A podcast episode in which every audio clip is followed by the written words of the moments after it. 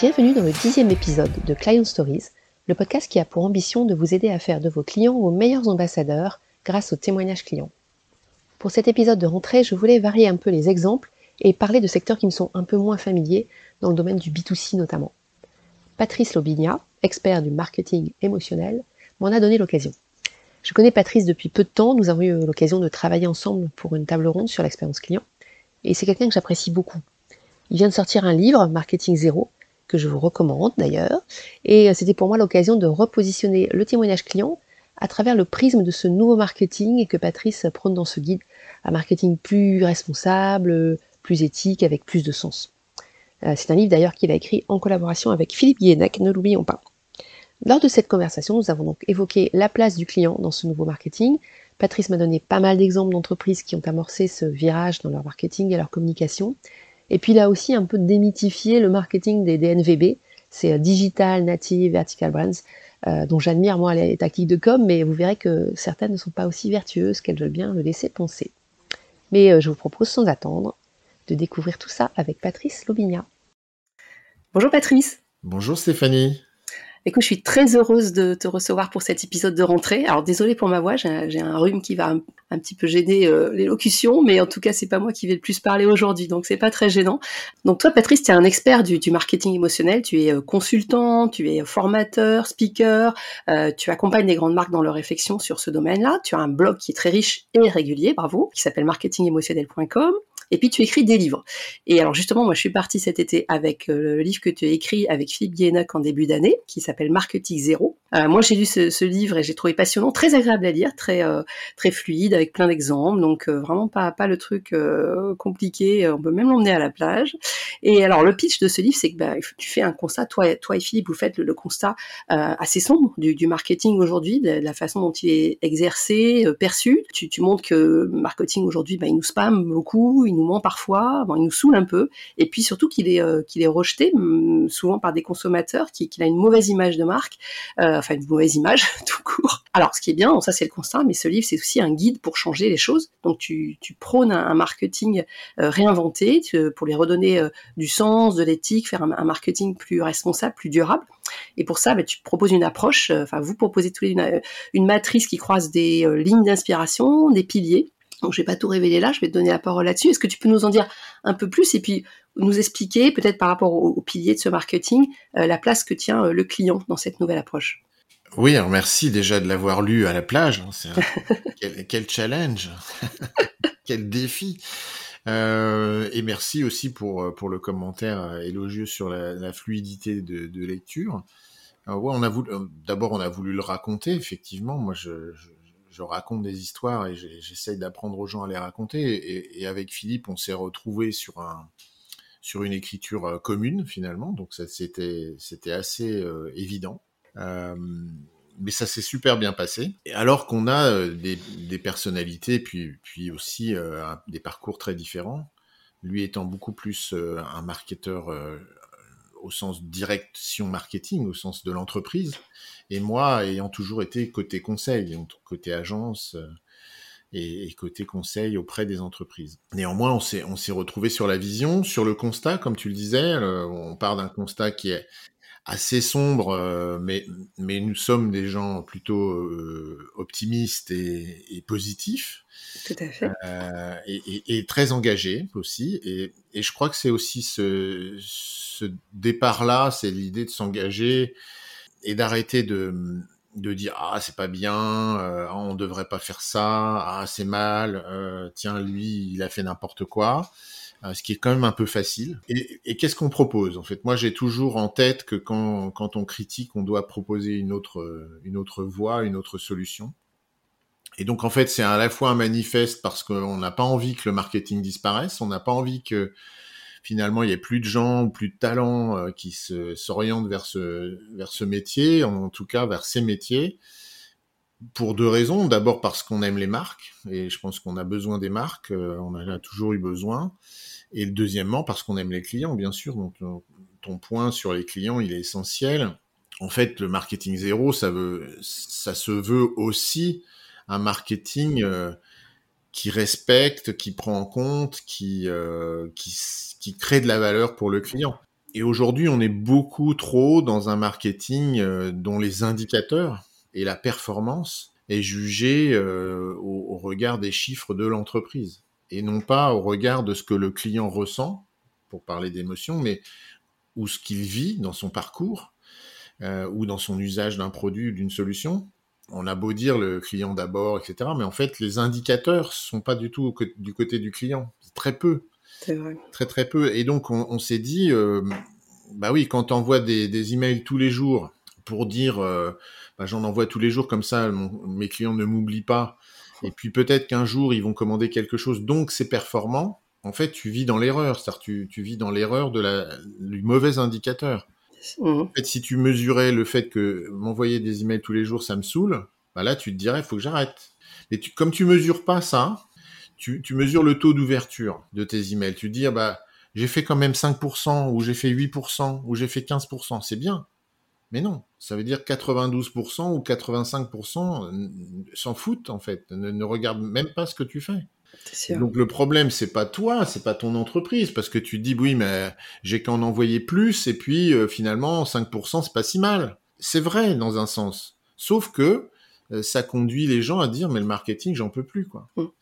Alors ça, c'est sur les tactiques, c'est, on peut se dire, euh, c'est peut-être pas la, chose la plus compliquée à changer, mais toi, tu pars vraiment du principe qu'il faut réinventer sa mission, reposer des bases euh, vraiment fortes et qui, qui, euh, qui vont toucher pas seulement le marketing, c'est vraiment la direction, la finance. Oui, parce que le, le, changement est profond si tu comprends que l'objectif, ce n'est plus le volume, c'est la valeur.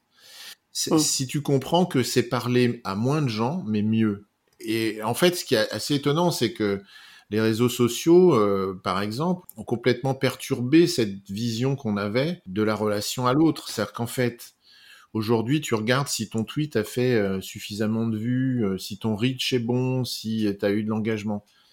Mais en fait, tu regardes des nombres, tu regardes pas les gens. Mmh. Qui a vu, qui a lu, qui s'est engagé, qui a partagé. Ça, c'est intéressant.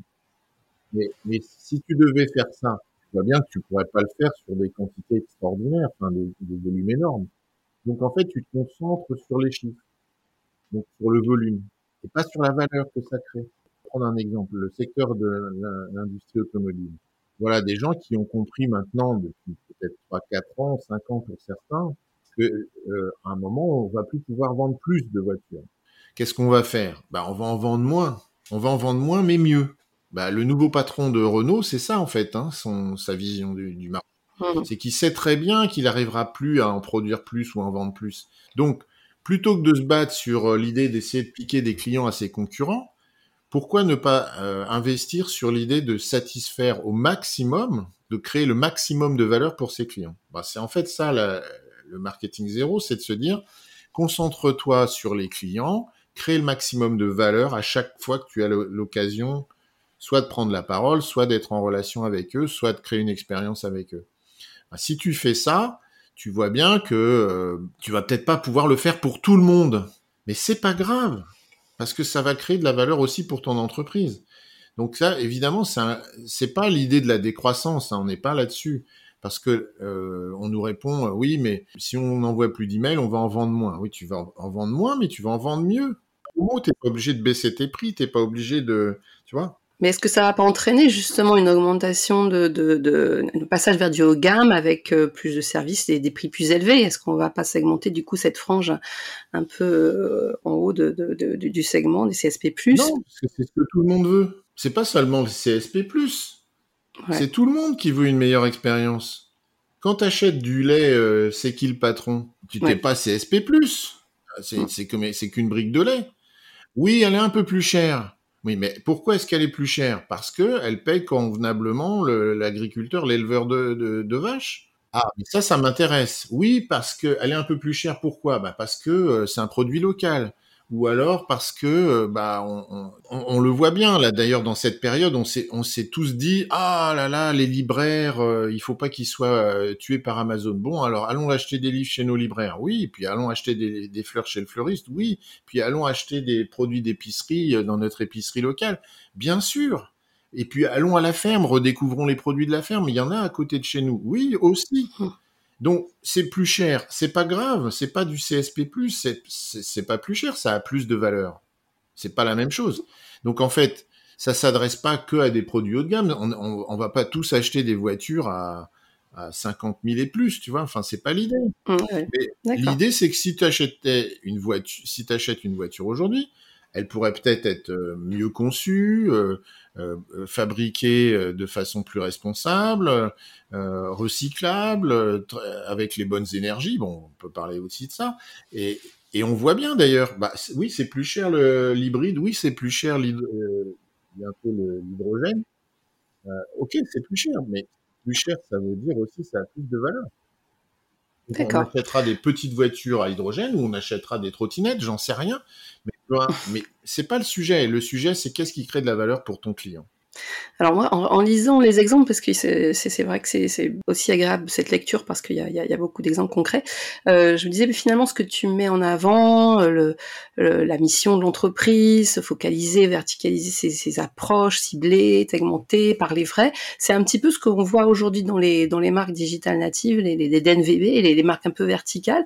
Euh, enfin, c'est comme ça que je le ressentais parce qu'elles ont souvent cette façon de raconter leur histoire, d'expliquer pourquoi le concepteur a changé de vie, pourquoi il s'est dit, il me faut un produit local, un produit de sens. Et il y a vraiment cette, cette, cette approche-là. Est-ce que ce sont des bons exemples ou est-ce que c'est un peu facile parce que justement elles partent de rien, elles réinventent leur marketing euh, de zéro? Est-ce qu'elles sont authentiques finalement? Ouais, alors euh, bon, bonne bonne question. D'abord oui, forcément comme elles sont parties plus récemment, on va dire. En tout mm. cas, on a l'impression qu'elles partent de rien, donc elles n'ont pas le boulet du marketing des années 80 derrière, donc ça c'est une bonne mm. nouvelle voire des années 2000. Elles partent aujourd'hui ou il y a quelques années et donc elles sont déjà beaucoup plus orientées sur la mission, sur le pourquoi on fait les choses, etc. Donc on pourrait les croire plus authentiques. Mmh. Et après ça, se pose la question de, elles sont quand même, elles sont quand même dans un marché concurrentiel malgré tout. Et elles ont quand même encore cette idée de, euh, bah, qu'est-ce qu'on pourrait faire? Bah, On n'a qu'à faire comme les autres. Enfin, en fait, on va, faire, on va essayer de faire du volume. Il y a toujours un moment où on arrive à ce problème de volume au lieu de, au lieu de le traiter sur la question de la mmh. valeur. Et donc, il n'y a, pas cette, il a pas cette prise de recul. Moi, j'ai deux, trois exemples en tête, mais je veux pas nommer des gens. Mais il y a toujours ce moment où il y a une incohérence. C'est-à-dire qu'en fait, comme on n'a pas de matrice, et nous on a exposé cette matrice exactement pour cette raison. C'est-à-dire si tu, si tu es euh, très process, si tu es très strict dans l'application du marketing zéro, tu vas te rendre compte qu'il y a tout un tas d'actions que tu fais qui ne sont pas en cohérence avec soit ta vision, soit le respect de tes clients ou le respect du marché ou, même de tes salariés tout simplement. Parce qu'en fait, euh, bon bah tu les fais parce que euh, voilà, c'est c'est c'est ça. Tu vois, je, je vais te donner un exemple euh, d'une nouvelle marque de burger qui est une marque qui se veut fun, qui se veut euh, faire un produit de qualité, plutôt euh, responsable, etc. Avec une communication qui est très très fraîche, on va dire. Tu vois, un peu dans l'esprit. on est potes et, et, si on a les mêmes valeurs, ben on mangera les mêmes burgers. Et puis qu'est-ce qu'on a réussi à faire comme comme idée pour fidéliser? Entre guillemets, hein, parce que ça va pour moi rien dire, enfin pour récompenser la fidélité de nos clients, bah c'est si t'en achètes 10, t'en auras un onzième gratuit, tu vois. Bon, autant dire un truc qu'on a tous connu, euh, dont on sait qu'il n'a aucun sens, euh, qu'il fidélise personne, et c'est complètement aberrant par rapport à ce que tu nous racontes. Pourquoi est-ce qu'il faudrait que j'en mange plus pour avoir quelque chose, tu vois? Est-ce que c'est ça la responsabilité? Bon, donc c'est totalement à côté de la plaque. Pourquoi bah, Parce qu'il n'y a personne qui regarde le marketing comme quelque chose de global, qui implique toutes les parties prenantes et qui doit euh, finalement euh, être cohérent avec la vision du monde qu'on a, avec ce qu'on raconte. le marketing, là, c'est, euh, tiens, il faudrait qu'on fasse une action pour la fidélisation. Bon, bah alors on va faire ça. Et donc on fait des actions. Quelquefois, elles ont des résultats. Hein. Il s'agit pas de dire que tout ce que les gens font euh, n'a pas de résultat, mais mais quels résultats? Bah des résultats qui sont pas les bons indicateurs, qui sont pas mesurés correctement et qui ne sont pas mis en perspective. C'est-à-dire qu'en fait, on se dit pas, mais est-ce que c'est cohérent avec ce qu'on raconte? Bah, Là, tu le vois, c'est totalement incohérent. Donc il y a quelqu'un qui devrait dire non, mais ça c'est pas possible, on peut pas faire ça. Il faut que tu trouves autre chose. Eh ben non, personne s'en rend compte. Et, j'ai d'autres exemples hein, de DNVB euh, purs où j'ai dit au patron de la, boîte, euh, écoute, je sais pas, ta communication là, euh, c'est pas possible. Bah, réfléchis, ton message, ce que tu racontes aux gens, comment est-ce que ça peut être cohérent avec ce que tu montres dans, tes images? C'est pas parce que les images sont belles et que ça fait un peu branché, ça fait tendance, ça fait je sais pas quoi. Ok, tu voudrais faire passer que la cible devrait s'identifier avec ton personnage euh, principal euh, qui montre à quel point il est bien habillé. Mais en fait, c'est n'importe quoi. Le, background, il est totalement incohérent. C'est ça hmm. l'idée du marketing zéro, c'est de donner envie aux gens de se dire, euh, attends, posons-nous, regardons tout à travers la grille là, et voyons si effectivement ce qu'on fait c'est cohérent. Très bien. Bon, bah écoute, c'est très clair. Euh, merci pour ces exemples. Euh, alors, quittons un petit peu le, marketing zéro. Euh, moi, ça m'intéressait aussi de, parler de, des témoignages clients avec toi. Donc, c'est, le thème de Clan Stories. Parce que toi, tu as un, petit peu ce background peut-être plus B2C aussi que, moi ou que l'entourage avec lequel je, travaille, puisque je suis depuis très longtemps dans le secteur tech. En B2C, est-ce que tu as l'impression que le témoignage client a aussi une place importante ou est-ce que c'est un peu anecdotique? Est-ce que c'est réservé aux opticiens qui vont téléphoner à Madame Dupont pour demander si leur expérience s'est bien passée ou aux vendeurs des services. Est-ce qu'il y a une tendance à en faire plus et dans d'autres secteurs? Ah, je crois qu'en B2C, il y, a, des gens qui ont très bien compris euh, très tôt quel était l'intérêt de la vie du client et de, son témoignage. Alors, il y a deux choses. Il y a la vie et le témoignage. Hein.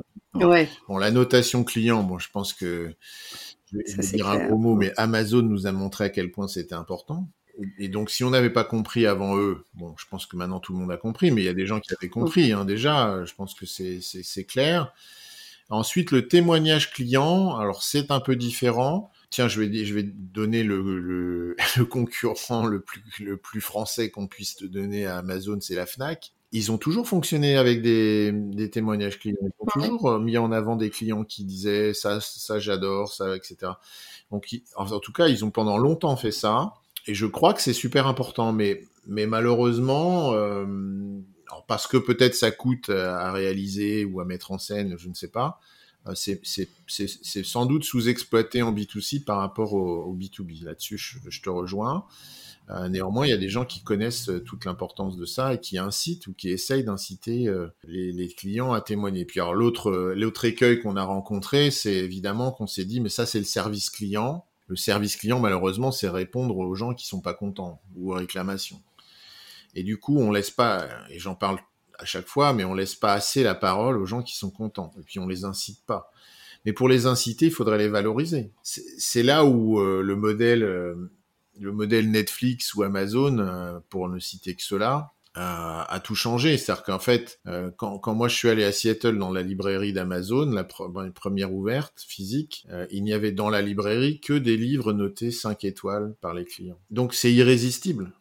En fait, tu te dis, bah, si, alors surtout quand c'est thématisé, tu vois, alors, tu, tu, vas dans le rayon marketing, parce que c'est mon métier, tu dis, mhm. tiens, puis alors machin a dit ça et machin a dit ça. C'est juste, tu te dis, mais pourquoi je le lis pas en fait? Donc euh, voilà, on, on, a cette idée euh, que le client est proche de nous. On a cette idée qui nous ressemble et que si lui a trouvé l'expérience de cette nouvelle raquette de tennis ou bien de ce nouveau service euh, dans ma banque euh, et qu'il est capable d'en parler avec ces mots qui sont forcément des mots simples que je comprends parce que c'est aussi cette communauté de langage et de culture qu'on a, bah forcément je le trouve plus crédible. Donc entre le témoignage et la recommandation, il y a, a qu'un pas finalement. Et aujourd'hui, les marques s'en servent pas assez, peut-être. Elles s'en servent pas dans leur, dans leur promotion, dans leur communication. On va dire, elles l'utilisent totalement dans l'acte d'achat, en particulier avec le digital, mais peut-être pas forcément comme euh, on pourrait imaginer dans, dans de la publicité euh, sur les différents canaux. Oui, encore que on, on voit, euh, on voit des choses. Je, tiens, je pense par exemple à Boursorama. tu vois, on n'a pas recommandé par Brad Pitt parce qu'en fait nos clients le font. Donc euh, c'est une façon de dire finalement le témoignage de nos clients est suffisant pour vous convaincre. Euh, il y a de plus en plus dans la communication des grandes marques euh, B2C, puisqu'on parlait de ça. Je trouve il y a de plus en plus quand même l'idée que le client peut dire des choses euh, largement aussi intelligentes que euh, les experts de la com ou du marketing. Alors justement, dans ton bouquin, dans votre bouquin avec Philippe, il y a le témoignage de Laurent Pavillon de, BNP Paribas Real Estate et, il, évoque le story proving en disant bah on a fait beaucoup de storytelling, mais maintenant on a des clients qui sont un petit peu plus méfiants. Il faut qu'on leur donne des preuves, il faut qu'on soit plus authentique et on va passer au story proving. Alors je, je connaissais pas cette tendance, mais c'est quelque chose que, que tu vois, que, que tes clients te, te demandent ou qui, qui semble cohérent aussi par rapport au marketing que tu prônes. Oui, oui, on a, on a, on a depuis quelques temps euh, beaucoup, beaucoup de gens pour dire il nous faut plus d'authenticité, il faut être dans la preuve, il faut être dans le concret, il faut être dans le réel. Et euh, bien sûr, c'est une réaction à, à, cette information qui nous vient de partout et qu'on n'a pas le temps de vérifier. Donc on n'est pas, on est soumis aux fake news euh, continuellement. Et malheureusement, ça, ça a transpiré vers le marketing où on s'est dit tiens le marketing c'est aussi des fake news. Alors raconter des histoires c'est bien, mais si ça pouvait euh, quand même une, certaine vérité, ce serait mieux. Moi, je parle de story doing et pas de storytelling maintenant parce que je trouve que forcément, on a un petit peu comme le marketing à chaque fois dégrade un peu les concepts. Hein. C'est sa spécialité. Et alors, donc story proving, oui, et forcément dans l'idée, euh, montre-moi ce que tu ce que tu fais. Ne me le dis pas seulement, montre montre-moi aussi qu'il y a une réalité derrière. Oui, oui, moi je suis, je suis d'accord. Tu, tu le vois à travers certains acteurs qui, qui te montrent comment ça se passe en vrai. Euh, pour changer de, de marque, tu, tu, vois les films euh, de communication de la SNCF aujourd'hui. D'ailleurs, il y en a un qui est sorti là récemment. Euh, bah, on n'hésite plus à te montrer euh, qui on est, euh, quels sont les gens qui travaillent, comment ça se passe. on n'hésite plus à dire, bah, de temps en temps on est en retard, mais en fait on, on est globalement une entreprise tournée vers le futur qui, qui, est en avance. Reste modeste. Ouais, donc on on est, on est plus dans une posture euh, de respect et donc d'humilité d'une certaine façon et, et, de transparence aussi, hein, d'accepter de, de, dire des choses, de montrer euh, ce qui se passe dans nos entrepôts, euh, euh, qui sont les gens qui se lèvent à 5 heures du matin ou à 4 heures du matin et, et, et pourquoi et, comment on vit, on vit les choses. Et le, le client, B2B ou B2C, il a envie de savoir en fait. Il a, il a, il a maintenant depuis je veux dire 20 ans de digital derrière lui, eu cette impression, euh, et puis ça s'est ça s'est augmenté là euh, très récemment, de rentrer euh, dans la vie des entreprises parce qu'on les voit à travers Zoom, tu vois, enfin ou à travers. Ouais. Alors, on a perdu cette limite de l'intimité pour certains. Mais si on reste dans l'entreprise, on voit bien que l'idée, c'est de montrer les choses, c'est de montrer ce qui se passe dans nos usines, ce qui se passe dans notre entrepôt. Euh, et et de montrer les visages des vrais gens. Il y a beaucoup d'entreprises qui ont montré leurs salariés, qui, ont, qui les ont valorisés dans leur campagne. Et, et donc, on a, donc, on a besoin de savoir s'ils existent, en fait. Et on se dit, tiens, il y a, regarde, là, euh, il y a Marie-Jeanne. Euh, enfin, bon, voilà, c'est une réalité, quoi. C'est c'est une réalité, mais justement, est-ce que ça veut dire que les gens n'ont plus envie de rêver? Est-ce qu'on peut ah plus faire des choses? Moi, je crois pas du tout ça. Non, je crois que le fait qu'on te montre des choses telles qu'elles se passent, ne t'enlève pas l'idée du rêve. Hein. Moi, ça, ça me gêne pas du tout. Au contraire, je pense que j'ai envie de savoir euh, comment est fabriquée euh, ma tante Quechua, tiens, je vais dire un gros mot, euh, et par quel ingénieur génial on a résolu le problème de, la montée et de la, et de la replier en si peu de temps. comment ça se fait? Et mais ça m'empêche pas de rêver de l'emmener dans tous les coins de la planète et, si on parle juste de, cette marque que j'aime beaucoup, tu vois bien l'idée, c'est que on te montre à la fois euh, des gens passionnés qui sont enfin qui sont vraiment qui ont envie de te faire progresser, euh, que ce soit dans la natation, la course à pied ou je sais pas quoi, euh, mais qui en même temps ne perdent pas de vue que ton idée à toi, c'est de rêver. Mmh. Et on peut faire les deux. Mais je mm. pense que là, euh, ce qu'il ce que euh, ce qu'il souhaite dire, c'est que le story proving, c'est de dire si on dit des choses, il faut qu'on puisse euh, montrer que c'est les prouver, bien sûr. Et je pense qu'on en est vraiment là. On peut plus, on peut, on peut raconter de très très belles histoires et en même temps être dans la vérité, enfin d'une certaine vérité, enfin en tout cas dans la réalité des choses. Bon, bah écoute, c'est très intéressant. Moi, je voulais juste te poser une dernière question, puisqu'on est dans un podcast. tu as, travaillé beaucoup sur le, visuel avec des grandes marques. Est-ce que pour toi, l'audio, la radio, le podcast, ça semble aussi euh, un, bon canal puissant, justement, euh, dans le cadre de la promotion, des témoignages, de raconter des histoires? Est-ce que, est que ça casse une partie de, de, de, de l'expérience ou est-ce que, euh, au contraire, non, je crois que c'est une autre façon de, de s'approprier des histoires, effectivement. Le, le, la tradition orale était là avant la tradition écrite, comme on sait. Hein, et puis les gens racontent plus de choses qu'ils n'en lisent, malgré tout, hein, tous. Hein. Ouais. Donc non, non, je pense que le podcast a toute sa place.